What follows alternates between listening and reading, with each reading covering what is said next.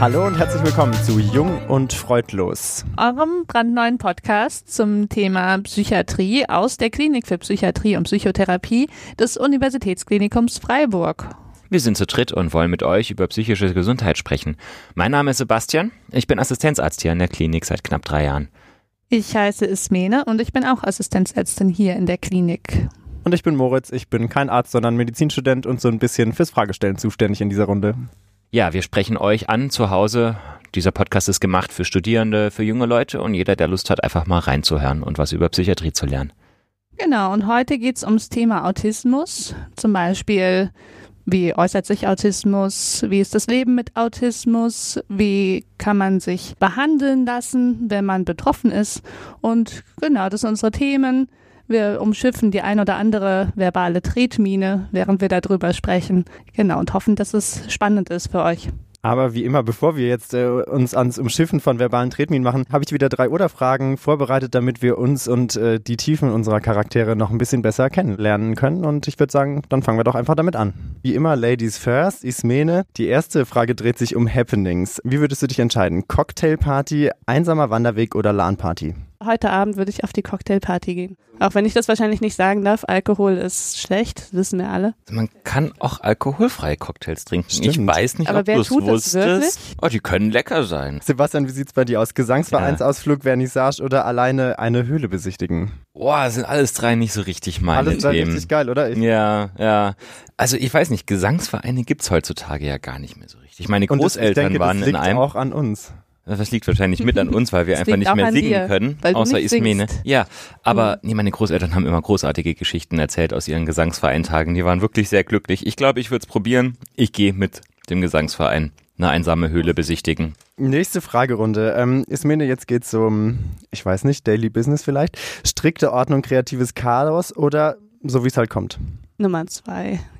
Da muss ich jetzt nicht lange überlegen, kreatives Chaos, ob ich will oder nicht. Ich habe es auch mal versucht zu beeinflussen, zu ändern, hat nicht funktioniert. Aktiv dafür Jetzt entschieden, dass das Habe ich versucht, das zu akzeptieren und ähm, Wie, lebe wie ist es damit. bei dir in dem Prozess? Wo befindest du dich? Akzeptanz habe ich gelernt, ist nie was Stabiles, sondern was, was man sich jeden Tag aufs Neue erarbeiten muss und manchmal funktioniert es und manchmal nicht. Sebastian, wie ist es bei dir? To-Do-Listen einfach in den Tag leben oder welches Jahr haben wir eigentlich? Ja, sowas zwischen To-Do-Liste und einfach in den Tag legen. Also manchmal erleben. Manchmal mache ich mir To-Do-Listen und ähm, manchmal halt nicht. Das kommt immer so ein bisschen auf den Tag an. Dritte und letzte Runde für heute. Ähm, Ismene, es geht um soziale Interaktion, Smalltalk, Deep Talk oder ich hasse Gespräche. Deep Talk. I love it. Schade, dass man, dass man den Blick nicht hört. okay, Deep Talk ist doch mein Alltag. die- Aber auch selbst in Business. meiner Freizeit ähm, lasse ich mich immer wieder hinreißen. Okay, Hm. wie schön zu hören. Sebastian, Gesellschaftsspiele, PC-Spielen oder wild twistern auf der Party? Na, dann doch lieber wild twistern. Ich bin was für den, für den, für den schnellen Reiz äh, und äh, für die kurze Befriedigung. Und äh, Gesellschaftsspiele sind auch geil, aber es muss, es muss gleich zur Sache gehen. Das klang jetzt böse. Twistet nee, man das noch? macht nichts. Das kann man in ein oder anderen Situationen aufs Leben übertragen, aber das müssen wir jetzt zum Glück nicht tun. Mhm. Ja. Wir haben ja versprochen, dass wir irgendwann uns doch auch ein bisschen mit dem Thema beschäftigen, was wir vorhin angekündigt haben. Autismus ist es heute. Ich denke, irgendwie jeder von den Hörerinnen und Hörern hat irgendein Bild im Kopf oder irgendein Stereotyp oder irgendwas. Bevor wir da mehr drauf einsteigen, vielleicht fangen wir mit der ganz stumpfen Frage an, was ist denn Autismus? Lässt sich wahrscheinlich nicht so gut beantworten, aber vielleicht könnt ihr einfach ein bisschen dazu was sagen. Also es ist ein Phänomen, Mhm. was Menschen betreffen kann und was mit bestimmten Eigenschaften einhergeht, also Eigenschaften eben des, des Denkens, des kognitiven Stils und des Verhaltens. Und ähm, da gibt es drei wesentliche Kriterien. Also zum einen gibt es ähm, bei Menschen, die von Autismus betroffen sind, Auffälligkeiten in der Sprache. Das ist was, was man, was man bei Kindern ähm, teilweise schon sehr deutlich bemerkt, indem die Sprachentwicklung zum Beispiel verzögert ist. Dann das Sozialverhalten ist ein Bereich, wo es, äh, wo, wo Menschen mit Autismus, ich sag mal, anders ticken als Menschen ohne Autismus. Zum Beispiel in der Weise, dass sie, dass sie mehr Zeit für sich alleine brauchen. Da merkt man auch schon, dass das ja Dinge sind, ähm, die jeder von uns wahrscheinlich mal erlebt und ähm, die werden jetzt bei jemandem mit Autismus aber ausgeprägter. Genau, also solche Auffälligkeiten im sozialen Verhalten, in Extremfällen vielleicht bis dahin, dass jemand gar keinen Kontakt zu Menschen möchte, in anderen Fällen vielleicht so, dass es einfach schwerer fällt, spontan zu reagieren in sozialen Situationen. Und ähm, es gibt noch einen dritten Bereich. Das sind, man nennt es äh, repetitive, stereotype Verhaltensweisen. Klingt das ja finde ich mal, besonders schwer zu Finde ich auch, erklären. klingt nicht so, dass Ja. man direkt eine Idee hat, was Genau, steckt. klingt nach einer hohlen Phrase erstmal.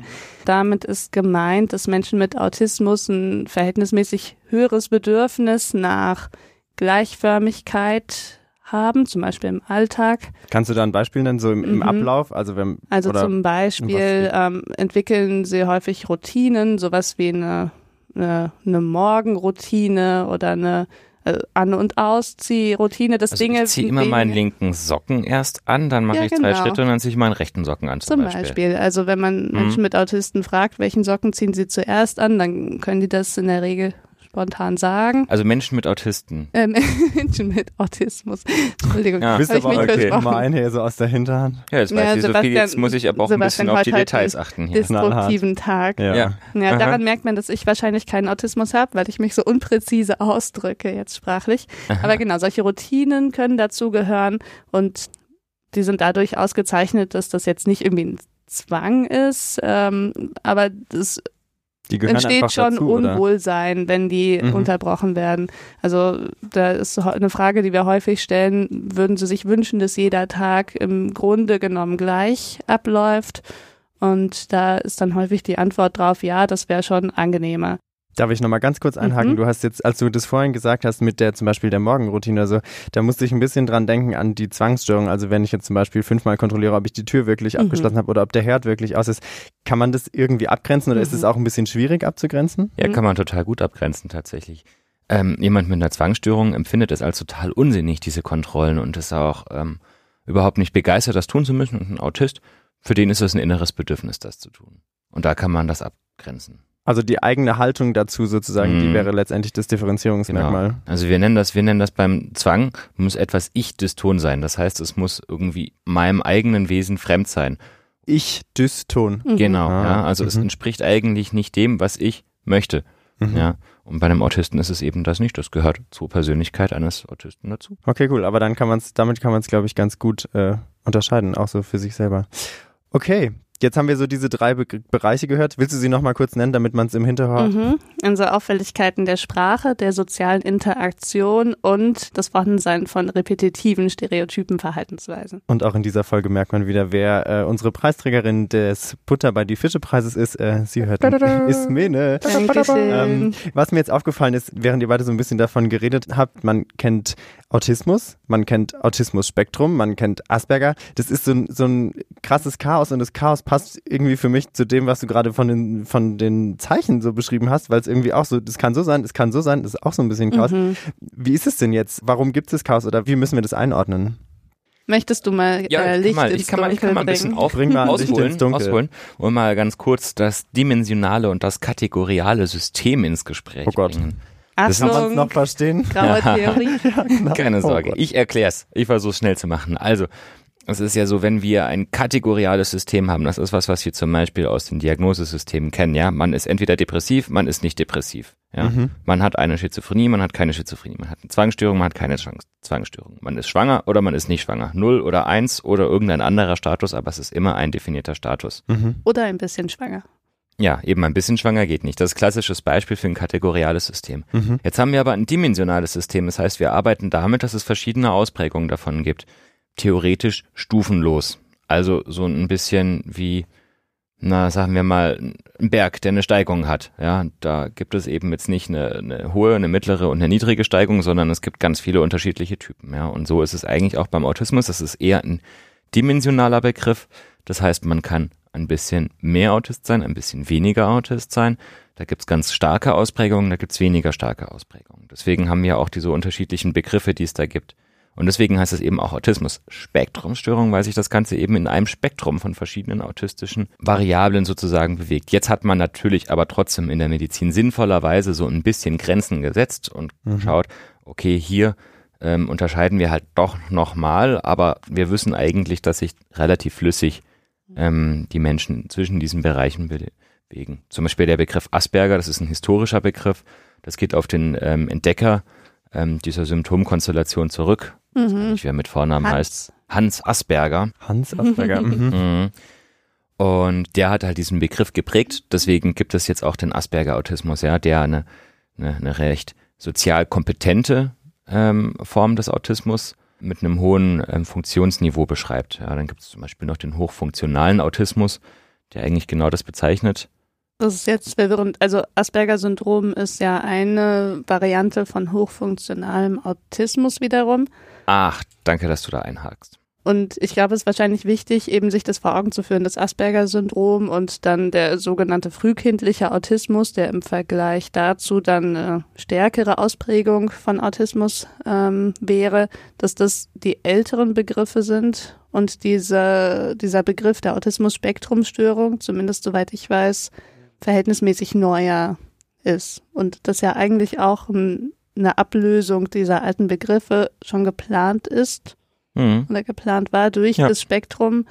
Momentan ist es aber sehr verwirrend, weil diese ganzen Begriffe alle noch im Umlauf sind. Alle stehen im Raum und träufeln so nebeneinander her. Aber also, wenn ich es richtig verstehe, ist jetzt sozusagen Autismus-Spektrum erstmal so das, was man aktuell am ehesten sagen würde, was das Mhm. vielleicht auch am besten beschreibt. Und wenn ich das dann so sehe, diese alten Formen, also zum Beispiel das Asperger-Syndrom oder auch der frühkindliche Autismus, Mhm. das sind Formen, die sich auf diesem Spektrum bewegen. Also genau. die irgendwo auf diesem dimensionalen, dimensional? Mhm. Dimensionalen System. Dem dimensionalen System, die sich da drauf bewegen. Ka- Kann man das so Mhm. sich ungefähr vorstellen? Genau. Ja. Und du kannst zum Beispiel auch Freunde haben, die haben autistische Züge. Ach ja, die das wollten wir auch noch. Es stimmt. sind eben keine Autisten, notwendigerweise, ja, wenn sie eben nicht ganz ähm, die Voraussetzungen dafür erfüllen. Man kann auch unterschiedliche autistische Züge als komplett normotypischer Mensch sozusagen haben. Ja, das sind einfach auch Persönlichkeitsausprägungen, die nicht zwangsläufig in eine Autismus-Spektrumstörung einfallen. Das heißt, dann würde man Züge davon zeigen, aber sich nicht auf dieser, auf der Gerade sozusagen bewegen. Naja, doch, so auf sagen? dem Spektrum sind wir ja im Prinzip alle. Ähm, wer jetzt überhaupt gar keine autistischen Züge hat, würde ich sagen, ist eben auf der ganz normalen Seite. Oder? Siehst, siehst du das anders? Also auf der, ja, normal ist schlecht. Das müssen wir rausschneiden. Stimmt, normal. Hätte ich gesagt, gesagt, normal Ja. Streichen wir. Es von- gibt, da, es gibt da keinen guten Begriff für, weil diese, dieser Begriff neurotypisch, Ja. den ähm, Menschen mit Autismus häufig benutzen, der wiederum gilt, glaube ich, für nicht autistische Menschen auch schon wieder als stigmatisierend. Der wird teilweise wertend. oh, jeder, da verfährt man sich ja in komplizierte Begriffswirrung. Also soweit ich weiß, ich hoffe, ich sage jetzt nichts Falsches. Also es ist ein bisschen, es ist ein bisschen heikles Thema, hat Ja. man das Gefühl, darüber zu sprechen. Äh, äh, ähm, Also man, man merkt, dass, dass das ja einfach auch die Psychiatrie und vor allem die Menschen, die sich intensiv mit dem Thema Autismus beschäftigen, ganz arg daran interessiert sind, Autismus eben nicht als Krankheit zu Mhm. bezeichnen, ja. ja, sondern da was anderes für einzuführen, ja. Und das ist wahnsinnig schwierig und wahnsinnig komplex, weil einerseits ist Autismus natürlich irgendwo in gewissen Ausprägen auch ein, sagen wir mal, hilfebedürftiger Zustand, ja. Aber es ist eben nicht eine Krankheit, die man irgendwie bekommt und von der man geheilt werden kann, die man mit Medikamenten behandeln kann. Das ist, glaube ich, der große Unterschied. mhm. Und da tun wir uns natürlich irgendwie auch wahnsinnig schwer mit, mit den ganzen Definitionen und die sind ja auch alle dabei, sich kontinuierlich zu verändern und werden es wahrscheinlich auch immer weiter tun. Mhm. Das wollte ich gerade sagen, das ist Mhm. nämlich auch so ein Problem. Das verändert sich ja auch noch ständig und dann versucht man sich politisch korrekt immer irgendwie Mhm. anzupassen, aber es ist wahnsinnig schwer Ja. zu fassen. Und wir sprechen ja von einem Phänomen, was eben bei manchen Menschen eine schwere, schwerste Behinderung bedeuten kann Mhm. und bei anderen Menschen vielleicht keine äh, medizinisch behandlungsbedürftige Einschränkung, zumindest nicht zu jedem Zeitpunkt des Lebens bedeutet. Und das macht es wirklich schwierig, darüber zu sprechen, wie, wie ist das einzuordnen? Ist das eine Krankheit? Wie schlimm ist das eigentlich? Ähm, Mhm. Weil es so unterschiedlich sein kann. Aber was du vorhin meintest, wenn ich nochmal drauf zurückkomme, kann man sich vielleicht so vorstellen, dass man sagt, auf diesem Spektrum oder auf diesem dimensionalen Weg gibt es sozusagen Ausprägungen von nahezu gar nichts oder keine Ausprägung bis zu Mhm. ganz starke Ausprägung und jemand, der vielleicht autistische Züge hat, der ist eher in dem Bereich mit fast gar keine Ausprägung Mhm. und jemand, der eben eine schwerere Einschränkung hat oder, oder viel mehr davon merkt oder da Mhm. im Leben auch eingeschränkt ist, der ist vielleicht eher am anderen Ende. Mhm, So. Genau. Und eben an dem extremen Ende kann man sich äh, vorstellen, kann es auch Einschränkungen der Intelligenz geben. In dem Sinne, wie man diesen frühkindlichen Autismus zum Beispiel aufgefasst hat, wo Mhm. sich teilweise keine Sprache entwickelt, wo kein selbstständiges Leben teilweise möglich ist, sondern viel, viel Unterstützung gebraucht wird. Das wäre dann das ganz stark ausgeprägte. Wie zum Beispiel Dustin Hoffman in Rain Man, Zum Beispiel. der eine sehr starke Ausprägung von Autismus mhm. Gut, aber ich glaube, damit kann man schon zumindest vielleicht auch an der Diskussion tatsächlich sehen, dass ähm, was dieses Autismus-Spektrum ausmacht und wie kompliziert es manchmal ist, so richtig zu sagen, was es jetzt eigentlich bedeutet. Mhm. Aber ähm, das heißt, erstmal würden wir jetzt immer vom Autismus-Spektrum sprechen. Und ich denke, das ist eigentlich auch schon durchgedrungen, aber gibt es zwei Autisten, zwei Autistinnen, die gleich sind? Kann man das sagen? So, du hast den Autismus, den jemand anders auch hat? Ich stelle die Frage zurück. Gibt es zwei Menschen, die gleich sind? Oh nö, ich hasse Ah. zurückgestellte Fragen, da wird man immer Ich wusste, dass du das sagst. Ich Ich habe mal das auch gedacht. Nächste Frage, euer Ehren. Nein, gibt es natürlich nicht. Aber wenn ich jetzt so an, an Krankheiten wie, das ist ein ganz billiger Vergleich, aber Bluthochdruck zum Beispiel kann man ja schon sagen, okay, das sind zwei Werte und die haben, beide Menschen haben Bluthochdruck, weil die vielleicht beide einen Bluthochdruck von 180 haben. Aber so ist es nicht, oder? Also man kann gar nicht sagen, das ist gleich, auch wenn es Mhm. verschiedene Kategorien gibt, die vielleicht betroffen sind. Wenn du damit darauf anspielst, dass die Symptomkonstellationen natürlich völlig unterschiedlich sein können und weil so wir so eine, so, eine, so eine Vielzahl von Symptomen haben, haben wir natürlich auch unglaublich viele Variationen ja, von Autismus und die Ausprägungen sind halt unterschiedlich. Also nein, definitiv nicht. Das kann man eben nicht sagen. Da gibt es keine zwei vergleichbare Fälle miteinander. Und das Überhaupt macht nicht. ja auch, das macht die Diagnosestellung von Autismus zu einer recht komplexen Geschichte. Einfach weil es so viele Ausprägungsmerkmale gibt, dass man gar nicht so ganz klar sagen kann, das ist es auf jeden Fall, oder Mhm. wie müssen wir uns das vorstellen? Also ähm, das ist jetzt auch eher aus der Erwachsenenpsychiatrie herausgesprochen, wo dann natürlich noch viele Sachen dazukommen, die, die jetzt die reinen Autismus-Symptome überlagern können und wo, wo wir auch ähm, vor allem Menschen diagnostizieren, bei denen es von vornherein nicht so eindeutig war, dass es schon in der Kindheit aufgefallen Mhm. ist. Und ähm, dann gibt's halt einfach eine Vielzahl von Symptomen, die in diesen drei Hauptbereichen vielleicht so ganz streng genommen gar nicht auftauchen oder an die man nicht sofort denken würde. Also es gibt unendlich viele Fragen, die man stellen kann und muss, ähm, um das überhaupt rauszufinden, wie, wie tickt denn die Person in bestimmten Dingen, die Mhm. man nicht sehen kann im, im normalen Gespräch. Und dazu kommt ja, dass dann oft diese sozialen Einschränkungen auch ähm, kompensiert werden können durch Dinge, die man eben gelernt hat im Laufe des Lebens. So, dass das alles da- nicht mehr ganz so kurz ins Auge Gibt es da ein. Beispiel für, weil das, das klingt immer Ja, so gut, aber ich kann es mir nicht gut Beispiel- vorstellen. Zum Beispiel ähm, ist ja ein Aspekt der sozialen Interaktion ähm, der Blickkontakt, Mhm. der für viele Menschen ganz ähm, spontan und natürlich so vonstatten Den geht. Man guckt mal hin, man guckt mal wieder weg, äh, man guckt nicht zu lang.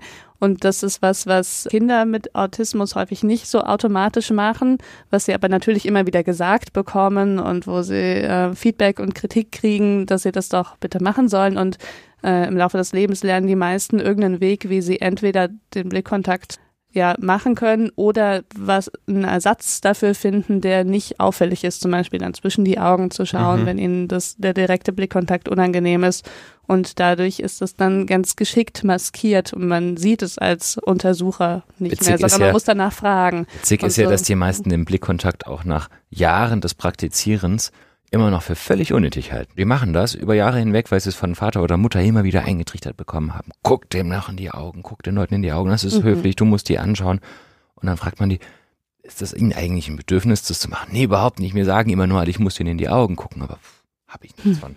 Also das Finde ist ich immer wieder so faszinierend. der Punkt, der dann Ja. vielleicht auch das Symptom, nenne ich es jetzt mal in Anführungszeichen, ausmacht, dass man es zwar kann, aber eigentlich kommt es nicht aus einem heraus, so von Natur aus, Mhm. sag ich mal. So? Ja, ganz genau. Genau. Es ist mehr so wie eine Ah. innere Checkliste, die Mhm. man hat und dann immer abhaken How muss, be, während ja. man sich unterhält, was natürlich total anstrengend ist. Das heißt also, man muss dann vieles erfragen, was man im Kindesalter vielleicht noch hätte beobachten können. Und äh, wenn du jetzt sagst, man muss das erfragen, ähm, wie erfragt man das denn? Habt ihr da spezielle Fragebögen oder habt ihr euch selber was zusammengestellt? Wenn ich Verdacht auf Autismus habe, muss ich das und das fragen oder wie, wie geht man da vor? Also es ist eine super interessante Frage, weil das grundsätzliche Problem ist, es gibt kein standardisiertes Diagnoseverfahren für Autismus.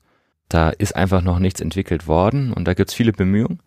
Ähm, wir haben in der Klinik, ähm, haben wir tatsächlich auch äh, zwei große Autismus-Experten, Mhm. die auch was zusammengestellt haben. Wir haben einige Fragebögen, die wir verwenden, die sind dann natürlich auch standardisiert. Mhm. Und so, sagen wir mal, aus der Zusammenschau all dieser verschiedenen Komponenten können wir dann versuchen, eine Diagnose zu stellen oder beziehungsweise die Diagnose Autismus dann zu stellen, so dass sie Mhm. eben in unser Codiersystem passt. Ne? Mhm. Wir haben ja vorhin drüber gesprochen, dass es natürlich schwierig ist. Das heißt, wir versuchen verschiedene Möglichkeiten zu benutzen. Also immer mit dem Patienten selber sprechen, im freien Gespräch, einfach auch einen Eindruck bekommen, dann natürlich viele Fragen stellen, dann auch sehr, sehr ausführliche Fragebögen beantworten lassen, aber nicht nur vom Patienten selber, sondern auch von den Eltern, von nahestehenden Personen, um einfach einen möglichst vollständigen Eindruck zu kriegen. Und vielleicht ist ja ganz interessant, wenn, wenn du zum Beispiel mal sagst, was für Aussagen von Patienten im Erstgespräch dich ähm, hellhörig werden lassen, was Autismus betrifft. Wann, wann würdest du dann dran denken? Und Ja, wenn man zum Beispiel sagt, ich möchte Ihnen jetzt nicht auf den Schlips treten und dann werde ich ganz irritiert angeguckt und dann heißt es, naja, Sie haben ja gar keinen Schlips an, das ist ja kein Problem. da würde ich hellhörig Hm. werden. Wo würdest du hellhörig werden, Ismene? Ismene meinte was anderes. Nee, das, Nee. das zum Beispiel auch. Also wenn, wenn Menschen sagen, dass sie häufig gemobbt werden, zwischenmenschliche Probleme haben, falsch verstanden werden oder offensichtlich andere Menschen falsch verstehen, dann werde ich zum Beispiel hellhörig. Oder wenn Mhm. sie sagen, Ja, dass das Ganze so anstrengend ist und vor allem, wenn halt sich abzeichnet, dass das jetzt nicht im Rahmen einer, einer kurzen Phase oder Lebenskrise ist, sondern dass es schon immer so gewesen ist. Das ist Mhm. vielleicht auch ein wichtiger Aspekt, ne, dass es über einen längeren Zeitraum Mhm. besteht, nicht jetzt so ein akutes, Mhm. stimmungsabhängiges äh, Phänomen Ja. ist. Was mich auch interessieren würde, ist euch schon mal passiert, dass jemand gesagt hat, Entschuldigung, checken Sie gerade ab, ob ich Autismus habe? Also weil ich finde, man hört ganz oft eben so diese Phänomene und wenn ich jetzt auch denke, mich würde jemand so eine Frage fragen, da würde ich ja direkt denken, sorry, Mhm. was, was ist jetzt gerade dein Ziel? Ist euch das schon mal passiert?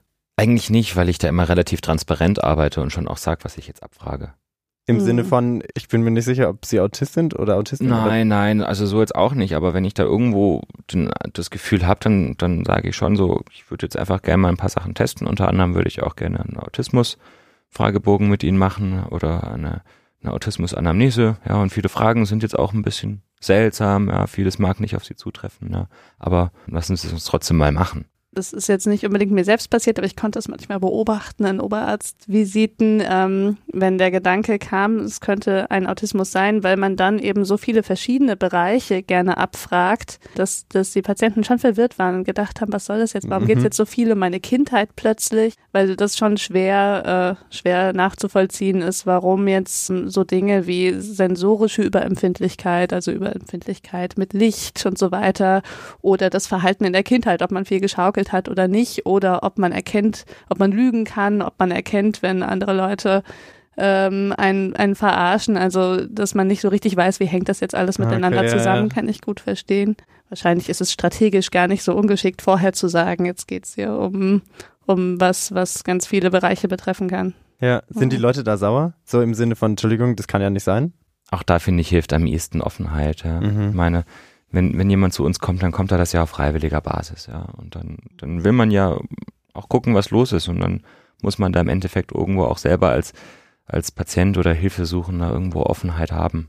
Ja. Und das haben die meisten auch. Man muss nur drüber reden. Man kann es ja auch ansprechen.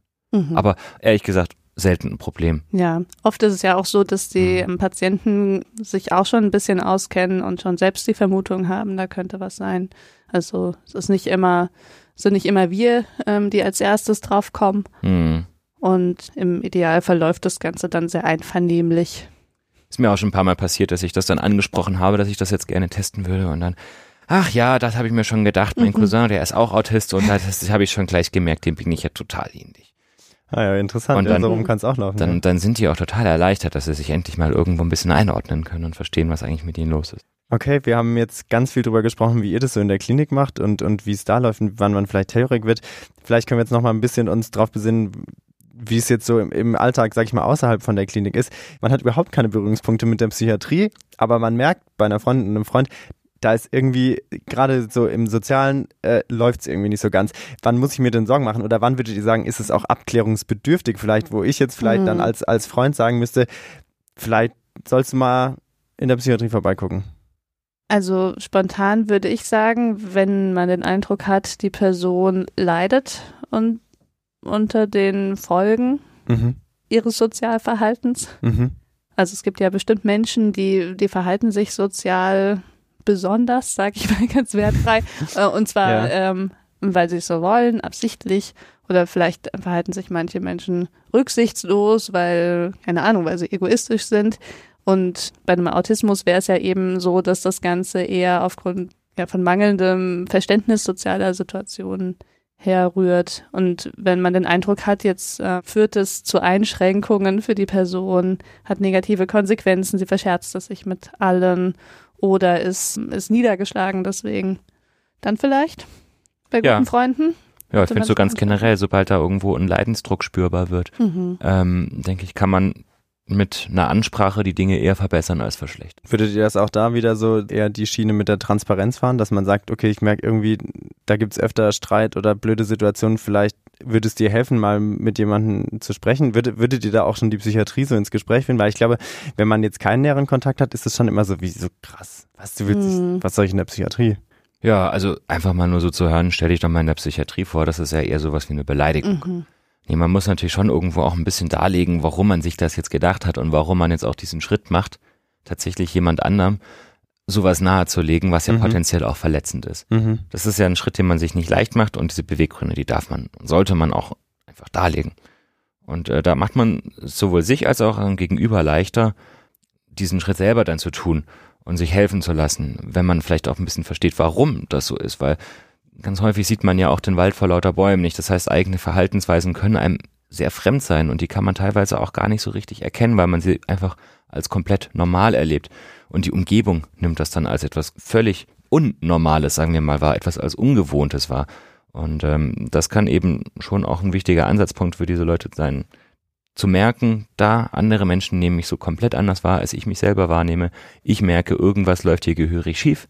Ich komme nicht mehr zurecht mit meinem Umfeld. Ich habe wenig Freunde, ich habe viel Streit. Ich hänge irgendwie ständig hinterher, krieg nicht mit, was in der Gruppe los ist. Einer spricht mich drauf an und sagt, hier guck mal, da sind deine Probleme. In der Gruppe hast du Schwierigkeiten. Du kriegst Dinge nicht mit und so weiter und so fort. Und das kann schon helfen. Wir hatten ja mal drüber gesprochen, dass wenn, wenn man jetzt das Gefühl hat, jemand ist depressiv, dass man vielleicht ansprechen könnte, was los ist. Und ein Szenario jetzt, was Autismus betrifft, könnte ja sein, man, man ist in der WG und jemand wohnt in der WG, eine Mitbewohnerin, die sich ständig zurückzieht Mhm. und alle fänden es ein bisschen merkwürdig.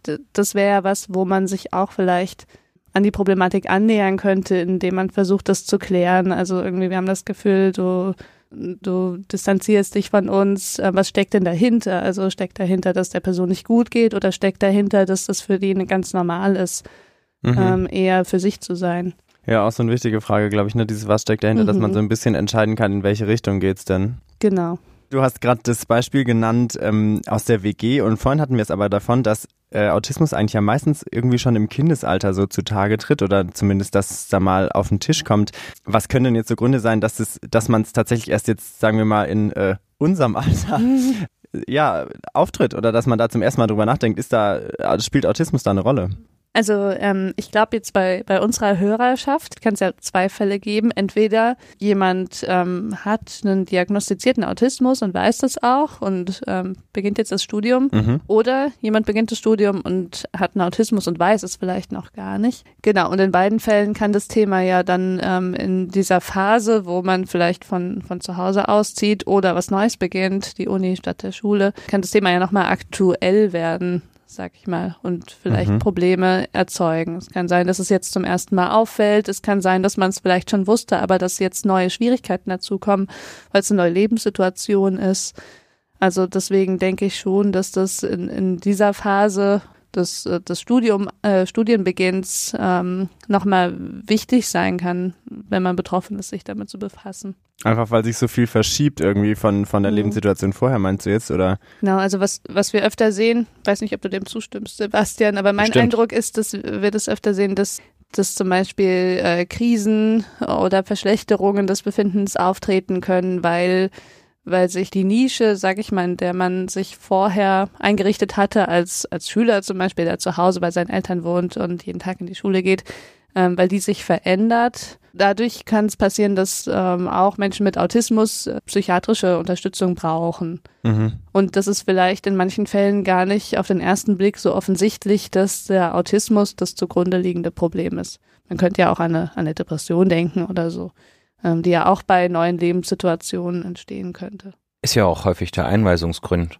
für Mhm. Menschen mit Autismus, Genau. dass die erstmal mit sowas Depressivem kommen und man stellt dann fest, okay, das ist jetzt irgendwie von der Symptomatik her auch depressiv, aber da gibt's einfach einen ganz klar zu benennenden Auslöser, eine soziale Überlastung und eine Umstellung und das ist manchmal auch richtig schwierig auseinanderzuhalten Mhm. am Anfang. Ist ja auch nochmal ein wichtiger Punkt, dass Autismus halt eine sogenannte Basisstörung oder überhaupt eine Basis ähm, auch für andere psychische Erkrankungen sein kann, für Mhm. Angststörungen, zum Beispiel soziale Ängste oder Depressionen ganz häufig. Basisstörung im Sinne von, die anderen Sachen kommen dann oben drauf oder werden Mhm. begünstigt durch den Autismus oder wie muss man sich das vorstellen? Also das ist schon ein Modell, das sich, glaube ich, etabliert hat in dem Denken, dass ein Autismus durch die erhöhte Anstrengung, die er im, im Leben bedeuten kann, durch die Erfahrungen, die man dadurch mit den Mitmenschen macht, die vielleicht häufig eher, wir sagen, invalidierend, also Oh wie übersetzt man das jetzt? Also Erfahrungen, die eher zum Beispiel kränkend sein könnten, ähm, wenn man, wenn man vielleicht gehänselt wird als Kind, ähm, weil man sich anders verhält, ist durch solche Erfahrungen natürlich ähm, die Anfälligkeit für andere psychische Störungen, für Depressionen zum Beispiel Mhm. erhöht sein Mhm. kann. Also das Risiko wird dadurch größer, Ja, weil für viele alle die, Sachen zusammenkommen können. die mal in der Psychoedukation von einer Depression aufgepasst haben oder auch von anderen psychischen Störungen, werden vielleicht das Vulnerabilitätsstressmodell kennen. Mhm. Für alle, die überhaupt mal was von Psychoedukation gehört haben. Fremdwortalarm. Aber echt? Ja.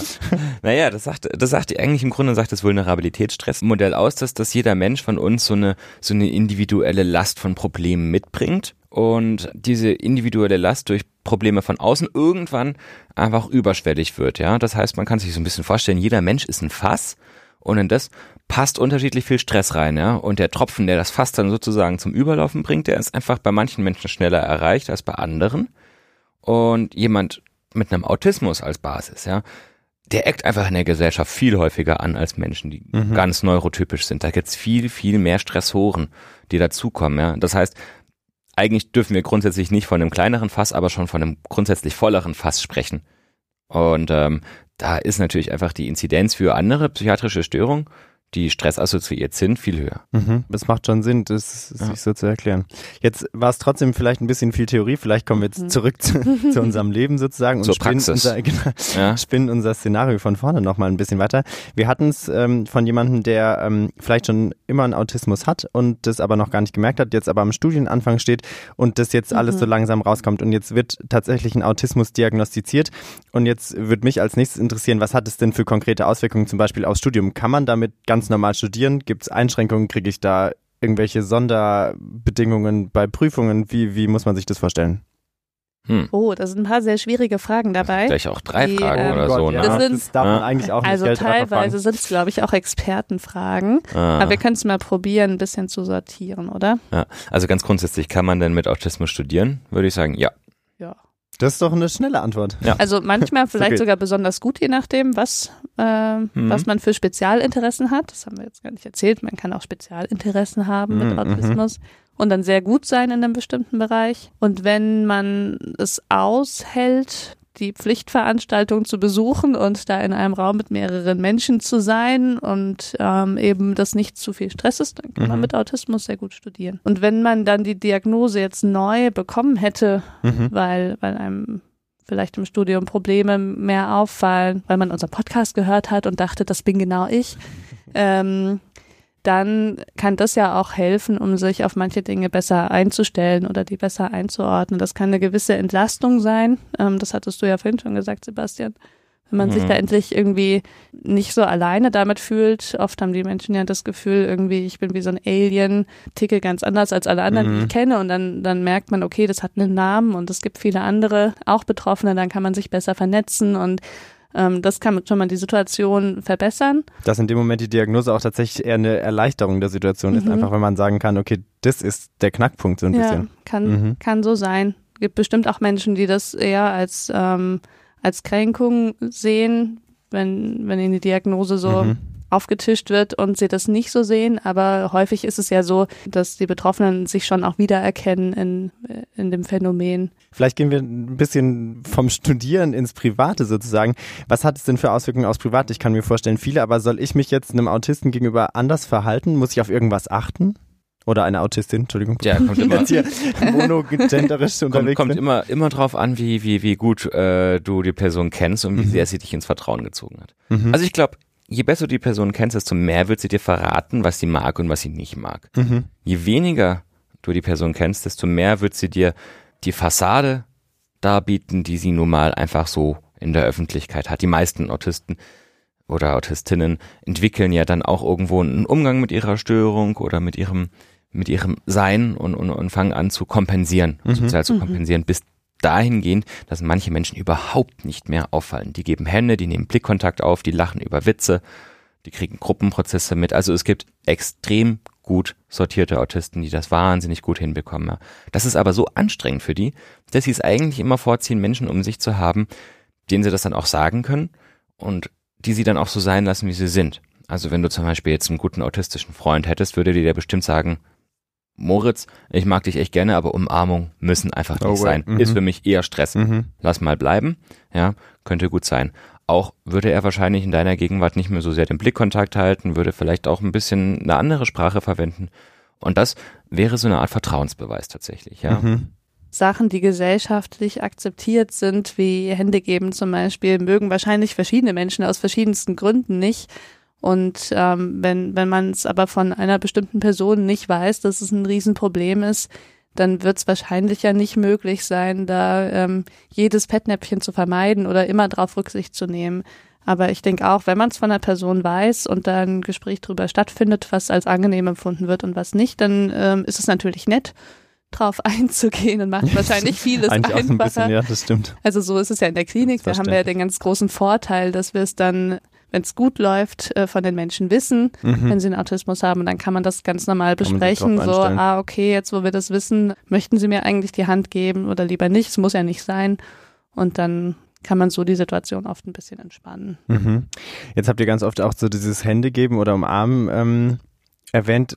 Ich kann mir vorstellen, dass es was jetzt, wenn man vom Sozialen noch ein bisschen weiterdenkt, Richtung einer Beziehung oder ähnlichem, das macht es noch schwieriger. Wie ist es denn? Könnt ihr da ein bisschen was dazu sagen? Also ist ja diese Suche nach einer Beziehung genauso da, aber es macht es halt irgendwie schwieriger. Wie, wie ist es? Also die meisten haben genauso wie alle neurotypischen das Bedürfnis, eine Beziehung zu Mitmenschen einzugehen. Der Unterschied ist halt die Intensität häufig, ja. Also Mhm. mit Freunden ist es, darf es gerne ein bisschen weniger sein, darf es gerne ein bisschen weniger intensiv sein. Genauso auch für richtige Partnerbeziehungen, ja. Das Bedürfnis ist meistens genauso da. Das ist natürlich schwieriger, keine Frage, ja. Da muss irgendwo vom Partner auch eine gewisse Bereitschaft kommen, sich darauf einzulassen. Da muss irgendwo auch eine Offenheit herrschen. Aber das heißt ja nicht, dass es ausgeschlossen ist, ja. Und ich glaube, wir kennen ja auch alle irgendwelche Freunde, die wahrscheinlich jetzt nicht direkt eine psychische Störung haben, aber trotzdem so speziell sind, dass wir auch denken, ah, bis da mal jemand auftaucht, der da in dieses Raster passt, das könnte Gar dauern. nicht so einfach. Nee, Mhm. ist nicht so einfach. Aber es ist möglich und ähm, es passiert auch häufig genug. Wir können das vielleicht ja auch nochmal ähm, den Experten fragen, den wir interviewen werden, weil es ja schon ähm, teilweise sehr spezielle Fragen sind. Aber Mhm. äh, Mhm. nach dem, was ich so mitbekommen habe, ist es auch häufig so, dass zum Beispiel, ich sag jetzt mal, romantische Beziehungen bei Menschen mit Autismus, äh, vor allem wenn es zwei autistische Partner Mhm. sind, oft weniger auf dieser körperlichen Ebene stattfinden, sondern dann mehr, mehr auf anderen Ebenen. Ja. Vielleicht auch ein ganz guter Weg. Da muss man sich irgendwie so seine Ebene suchen letztendlich, ne? die für dann beide passt im Idealfall und dann muss man sich wahrscheinlich so ein bisschen anpassen. Es gibt da übrigens eine, ähm, eine nette Serie aktuell auf Nein. einem, auf einem kostenpflichtigen, aber öffentlich zugängigen Online-Streaming-Portal. Das ist, jetzt gibt's die politische Jetzt- Korrektness. Jetzt gibt's die Die Werbung. drücke ich wirklich genau. Ja. Ja, At-. Atypical habe ich mir angeschaut, als ich letztens Mhm. krank war. Ähm, da geht's genau um das Thema, was wir gerade hatten, nämlich um Ah. einen autistischen jungen Mann, ähm, der gerne eine Beziehung hätte. Und da sind viele, viele Aspekte von Autismus oder autistischen Beziehungen ähm, ganz süß an, veranschaulicht. Wenn ich jetzt so auf mein Blatt schiele, da steht dann noch, wir haben ja vorher so ein bisschen Fragen gesammelt, da steht die Frage, haben Autisten Humor? Ich lasse es mal so stehen. Was würdet ihr sagen? Ja, Natürlich haben die Humor, auf jeden Fall. teilweise sogar einen äh, delikaten, Ja, aber manchmal auch ein bisschen speziell. Das ist jetzt wahrscheinlich schwer zu definieren. Ein, ähm, auf eine vielleicht etwas andere Art besonders lustigen Humor. Die finden, glaube ich, nicht alle Witze lustig, die wir so lustig finden. Nee, Aber ähm, also, dass sie keinen Humor hätten, ist definitiv falsch. Kann man Aber sagen. auch da muss man, glaube ich, nochmal an so einen Experten fragen. Der kann vielleicht noch mehr Beispiele liefern, weil er einfach mit noch viel mehr Autisten diese ausführlichen Gespräche führt. Und dann erzählen sie auch ab und zu mal einen Witz. Obwohl eure Meinung, dass sie auf jeden Fall irgendeinen Humor haben, glaube ich, schon ganz wichtig ist, weil Ja. darauf zieht die Frage Also wenn man, wenn man, ganz- wenn man böse ist, könnte man ja sagen, er ist häufig ein bisschen nerdy, der Humor, ne? Nerdy. Ähm, und nerdy, es ist, ja. glaube ich, mehr Aber- so ein situativer Humor Mhm. als jetzt so ein, ich erzähle jetzt mal einen Schenkelklopfer-Humor. Aber Mhm. Mhm. das gibt es definitiv, finde ich, dass man sehr humorvolle Situationen gemeinsam erlebt und dann ähm, beide, sowohl wir als neurotypischer Vertreter als auch der Patient, ähm, dann lachen. Vielleicht nicht aus den gleichen Gründen, aber auf jeden Fall passiert da etwas Humorvolles. Das ist witzig, als ich gerade so drüber nachgedacht habe, weil Humor letztendlich auch was ist, was man gar nicht so gut definieren Ist kann. ja ne? Weil subjektiv. Was, ja, genau. Ja. Aber Situationen, wo beide drüber lachen können, glaube ich, äh, Mhm. sch- spricht schon für, für Humor in Ja. irgendeiner Form. Notabene, Ismene spricht von zwei neurotypischen, wir sind aber zu dritt. Ja, ich, Achso, ich habe jetzt von, äh, ist für mich nicht so schlimm. von der Arztsituation. Wir haben ja leid, gehört, wir Moritz. bewegen uns alle auf einem Spektrum und ich finde es gut, dass ihr mich da einordnet und ich meine, vielleicht können wir nachher nochmal ins ausführliche Gespräch. Danke dafür. Ich, ich sitze ja hier ist schon spät. glücklicherweise an der Quelle. Man muss vielleicht nochmal auf die Uhrzeit hinweisen, es ist schon sehr spät am Abend. Wir arbeiten Das in einer Gehirn Nachtschicht. Ja, funktioniert nicht Das stimmt, so zumal ihr hart gearbeitet habt. Dann machen wir doch weiter im Text. Und zwar, es, auch das ist schon immer so ein bisschen angeklungen, und zwar so dieses, man kann, wenn man Autismus, äh, Autist ist, Autistin ist, Einschränkungen haben im Leben. Man kann sich irgendwie unwohl damit fühlen, man kann nicht zurechtkommen mit Situationen. Und deswegen gibt's ja nicht nur die Diagnose, sondern irgendwie seid ihr ja wahrscheinlich auch dafür da, ein bisschen Therapie zu machen. Vielleicht könnt ihr mal so sagen, was, also was therapiere ich beim Autismus? Weil man will ja wahrscheinlich nicht den Autismus als Ganzen wegmachen. Ihr habt vorhin gesagt, es ist nicht eine Krankheit, wo man, die man heilen will, sondern man will was anderes erreichen. Mhm. Nämlich was? Man will erreichen, dass zunächst mal ein Verständnis für die Krankheit da ist. Das nennen wir das, ich Psychoedukation. wollte gerade sagen, deine Psychoedukation, die du Genau. Mhm. Genau, richtig. Das ist, finde ich, einfach eigentlich bei fast jeder Krankheit das Wichtigste, dass man erstmal ein bisschen versteht, was ist das eigentlich? Ja, wie Mhm. funktioniert das? Wie funktioniere ich da? Sich irgendwo ein bisschen einordnen kann in so einem Bild und die Erleichterung kommt eben häufig alleine schon mal dadurch, dass man weiß, hier habe ich meine Schwächen, da, das kann ich nicht so gut und dann ist das auch nicht mehr so schlimm, dann fragt man sich nicht ständig darum, die Frage, ja, warum versage ich jetzt hier immer und, und warum läuft das nicht und, und das, das führt schon mal zu einer ersten Erleichterung. Dann kommt es natürlich auch immer ein bisschen auf die Situation an, in der sich die jeweilige Person gerade befindet. Wenn das jetzt Mhm. zum Beispiel eine Krisensituation ist, war meinetwegen auf einer Studienfahrt, ja, musste in einem Raum mit acht Leuten übernachten, kam total fertig zurück, ja, war völlig überlastet. Und es ist erstmal wichtig, hier, lernen Sie, dass Sie irgendwie Ihre Ruhe brauchen, dass Sie Ihre Rückzugsmöglichkeiten brauchen, ja, Studienfahrten, den ganzen Tag mit Kommilitonen zusammen in einem Zimmer, keine einzige Pause, das geht nicht in Ihrer Situation, ja. Mhm. Das sind, das sind so ganz individuelle Dinge, die muss man rausarbeiten und schauen, dass man dann lernt, wie komme ich damit zurecht. Ja, das heißt also Ruhepausen verordnen. Ja, lernen, dass man zum Beispiel auf körperliche Berührung gar nicht so gut reagiert. Ja, Menschen mitteilen, dass man diese körperlichen Berührungen nicht will. Und dann im fortgeschrittenen Stadium, na, da gibt's auch richtige, richtige Gruppenprogramme, kann man wirklich sich ganz, ganz viele von seinen Verhaltensweisen mal unter die Lupe nehmen und kann auch wirklich sehr viel erlernen sozusagen. Ja, das ist immer so ein bisschen aufgesetzt. Das ist tatsächlich so. Das wird einem nie so richtig in Fleisch und Blut übergehen. Aber Mhm. man kann zumindest so ein, ein Sozialverhalten aufsetzen, was ziemlich normotypisch rüberkommt. Was dann ja wieder Vorteile haben kann, weil Ja. man nicht so sehr aneckt Ja. in den Situationen, wo man keine Lust drauf hatte anzuecken. Wir haben jetzt über Therapie gesprochen und jetzt ist ja so eine andere Säule in der Psychiatrie immer auch die Medikamente. Gibt es denn das Autismusmedikament? Jein. Es gibt auf jeden Fall die Möglichkeit, mit äh, Medikamenten ähm, zu behandeln, ohne aber dabei irgendwie jetzt äh, grundsätzlich gegen die Autismus-Spektrumstörung als solche was machen zu können. Also äh, man kann in einigen Fällen abwägen, ob es sich vielleicht lohnt, zum Beispiel ein Antipsychotikum einzusetzen zur Reizabschirmung. Es wird von manchen als angenehm ähm, erlebt, gerade zu Beginn der Therapie, wo das mit der Reizabschirmung häufig ein Problem ist oder auch in klinischen Aufenthalten, wo es wenig Rückzugsmöglichkeiten gibt, kann man das dann schon mal einsetzen. Aber es ist absolut Erwägenssache und äh, muss gut besprochen werden. Aber die Option gibt es auf jeden Fall. Zur medikamentösen Therapie wird uns bestimmt auch unser Experte später noch mehr erzählen. Mhm. Der kennt sich dann nochmal eine ganz schöne Ecke besser aus. Vielleicht kannst du noch, noch ganz kurz mal erklären, Reizabstimmung im Sinne von, man, man legt sich so einen Filter vor und es kommt weniger an oder wie muss man sich das vorstellen? Fast ja, genau. Man muss sich allerdings vorstellen, eben dieser Filter ist davor nicht da. Ja, dieser, dieser Filter, den wir alle eigentlich normalerweise so von uns kennen, dass wir irgendwo in einem Café sitzen und wir konzentrieren uns auf die Vor Unterhaltung, die vor uns liegt und merken von den anderen Menschen nicht so viel. Ja, man muss sich jetzt vorstellen, wir wären eben dazu nicht in der Lage und würden jedes Gespräch in diesem Café ungefiltert mitbekommen. Ja, das nennen wir dann Reizüberflutung und das ist fürs Gehirn einfach zu viel. Da kann man mit den ganzen Reizen nicht mehr ähm, wirklich viel anfangen und das wird auch als wahnsinnig unangenehm wahrgenommen. Und äh, genau das kann dann eben so ein Antipsychotikum versuchen zu ersetzen, zu simulieren. Das wird wahrscheinlich nie die Qualität haben, ähm, wie es eben eine natürliche Reizfilterbarriere hat, aber ja, das ist so ein bisschen Sinn und Zweck dieser Therapie. Ersatz. Ja, genau. Dann haben wir sozusagen was gehört über die Psychotherapie, Psychoedukation, wo man sich selber so ein bisschen kennenlernen soll und man kann so in, in manchen Fällen was Medikamentöses machen, aber es ist sozusagen nicht die Grundlagentherapie. Ganz so, genau, ja. Habe ich es mhm. richtig verstanden? Okay, dann können wir vielleicht noch zu, zur Therapie im Allgemeinen sagen, wie, wie kann man denn sagen, was sind denn so die Aussichten bei den Menschen mit Autismus-Spektrum-Störungen? Was, was kann man mit so einer Therapie erreichen? Könnt ihr dazu was sagen? Faszinierenderweise ähm, gibt es viele Menschen mit Autismus-Spektrum-Störungen, die nach Abschluss so einer Therapie haben sie häufig zugegeben auch einen langen Weg hinter sich, aber wirklich tatsächlich als Autisten ähm, nicht mehr zu erkennen sind in ihrem Sozialverhalten. Also dahingehend kann das schon auch mal wirklich richtig, richtig gut laufen, wobei sich manche Dinge nicht ändern würden, zum Beispiel wie das ähm, Verlangen danach einfach auch manchmal ein paar Stunden alleine zu sein oder trotzdem auch einfach mal so zu sein, äh, wie man will, was häufig auch der Grund ist, dass sich ähm, viele Menschen mit Autismus Spektrumstörungen dann ihre eigene Peer Group suchen, mhm. in der sie sich mit äh, Menschen mit ähnlichem Problem zusammenschließen und dann einfach auch mal so sein können, wie sie sind und äh, da akzeptiert werden ähm, mit all ihren Macken und Besonderheiten. Ja, und wenn sie es auch schaffen, sich selbst mit den Macken und Besonderheiten möglichst gut zu akzeptieren, das kann wahrscheinlich auch einen großen Teil von dem Leidensdruck wegnehmen, der vielleicht vor der Diagnosestellung da war oder vor der Therapie da war.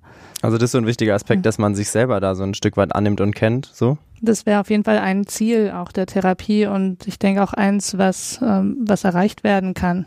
Genau. Es sollte jetzt nicht so klingen, als ob das Ziel wäre, möglichst nicht mehr aufzufallen in der Gesellschaft. Ne? Natürlich nicht, sondern das ist so ein bisschen das Outcome, was wir sehen. Aber das geht ja Hand in Hand, ja, denke genau. ich. Das mhm. nach außen Sichtbare, mhm. die Selbstakzeptanz, der Leidensdruck. Ja, dann würde ich sagen, haben wir eigentlich genug über Therapie gequatscht. Dann kommen wir so ein bisschen zum letzten Punkt für heute.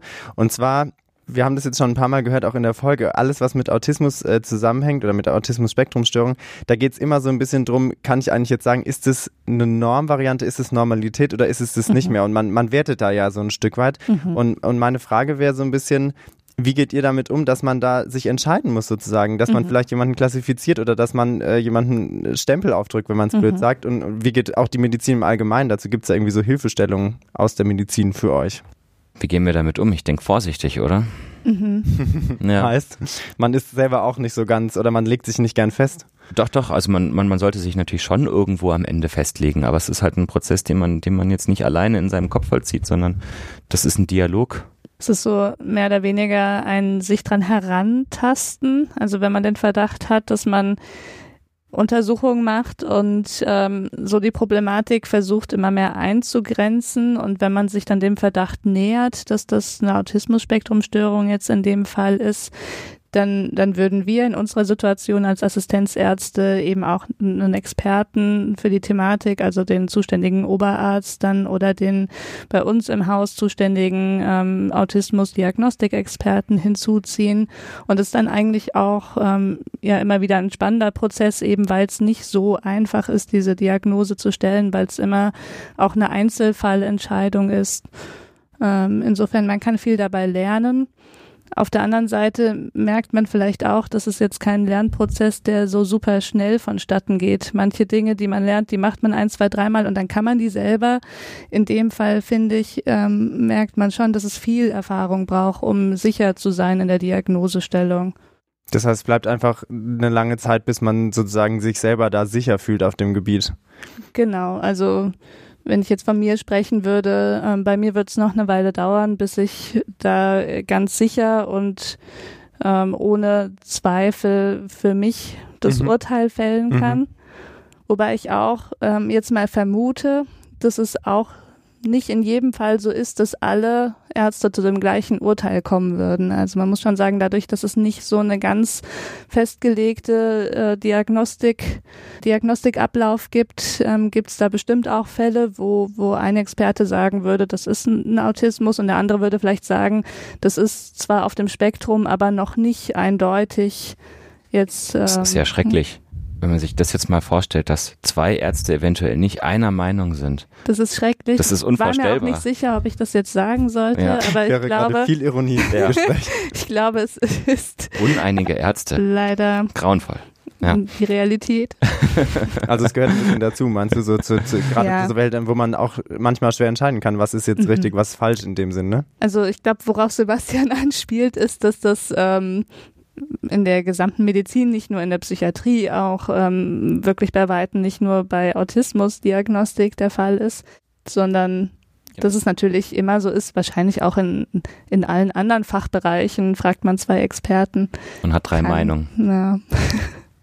Ja, gut, gut, wir haben immerhin zwei Meinungen, das war auch schon okay, vielen Dank. Ich glaube, dann haben wir alles mal so ein bisschen abgeklappert und natürlich nicht alles, wir haben ja keinen äh, Anspruch auf Vollständigkeit, aber vieles, glaube ich, uns sehr spannend abgeklappert.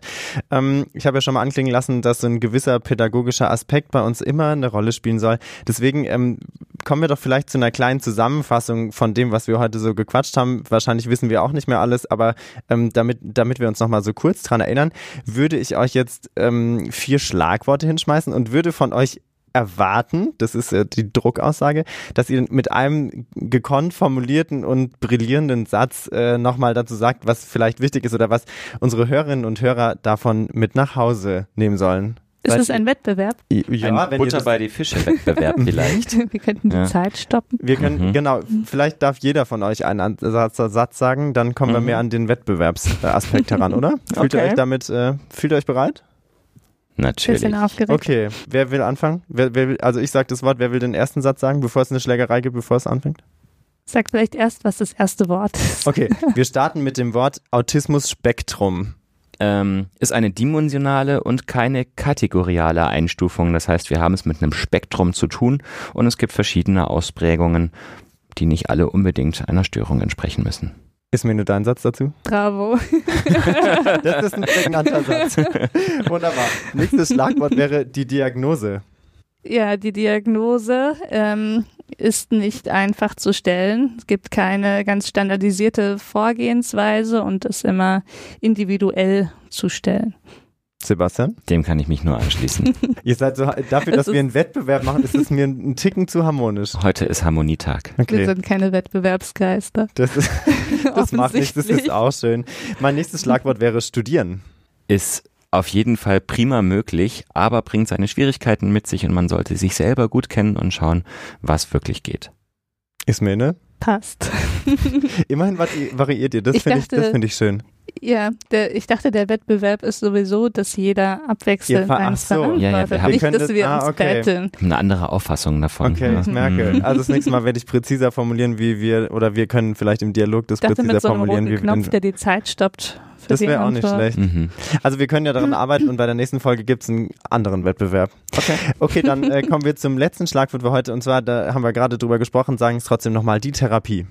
Die Therapie besteht aus Aufklärung über die Erkrankung, ähm, Arbeit an zwischenmenschlichen Strategien und aber auch Arbeit an der Akzeptanz der Einschränkungen oder Schwierigkeiten, die es gibt und soll in dem Gesamtpaket ähm, dem Zwecke dienen, dass man mit möglichst wenig Stress trotz, trotz Autismus, sag ich mal, durchs Leben kommt. Schöner Satz. Mhm. Langer, aber schöner Satz. Ich, ich frage dich jetzt nicht spezifisch, ob du auch noch einen Satz sagen willst, aber du kannst auch sowas sagen wie passt, Punkt oder hast du eine andere? Nee, der, der Satz ist deswegen lang, weil die Therapie natürlich auch schwierig und lang ist. Ja. Wenn man das jetzt in einem Satz zusammenfassen würde, dann wäre sie ja wirklich simpel. Ich das hätte auch Punkte einbauen können. Hast du ja nicht gemacht, ja. waren ja alles Kommata. Und ja, war genau mhm. richtig, mhm. ja. Ist ja. sehr schön. Da heute der Tag der Harmonie würde ich sagen, es läuft auf ein Unentschieden raus. Einer ist Butter, einer ist Fisch oder wie machen wir es? Ja, gut, okay. Wer ist wer? Das ist doch egal. Ismene kommt weiter aus dem Norden, die ist Fisch. Okay. Alles klar, haben wir das auch ge äh, geklärt. Dann äh, vielen Dank euch beiden für Wort und äh, Wort und Tat, ja. Mhm. ja. Lassen wir so stehen für Ja. Wort und Tat. Äh, es hat viel Spaß gemacht. Ihr habt äh, viel erzählt. Es war sehr spannend, glaube ich. Genau. Danke, Moritz, für Fragen und Struktur. Wie immer eine Freude. Und auch ein großes Danke an unsere Zuhörer für das Ertragen unseres Gelabers. Genau, bitte ähm, haltet euch nicht zurück mit Kommentaren, Fragen, wenn es sein muss, auch Kritik. Folgt uns überall und äh, schaltet beim nächsten Mal wieder ein, vor allen Dingen. Das wäre Genau. ganz schön. Tschüss. Ciao. Ciao.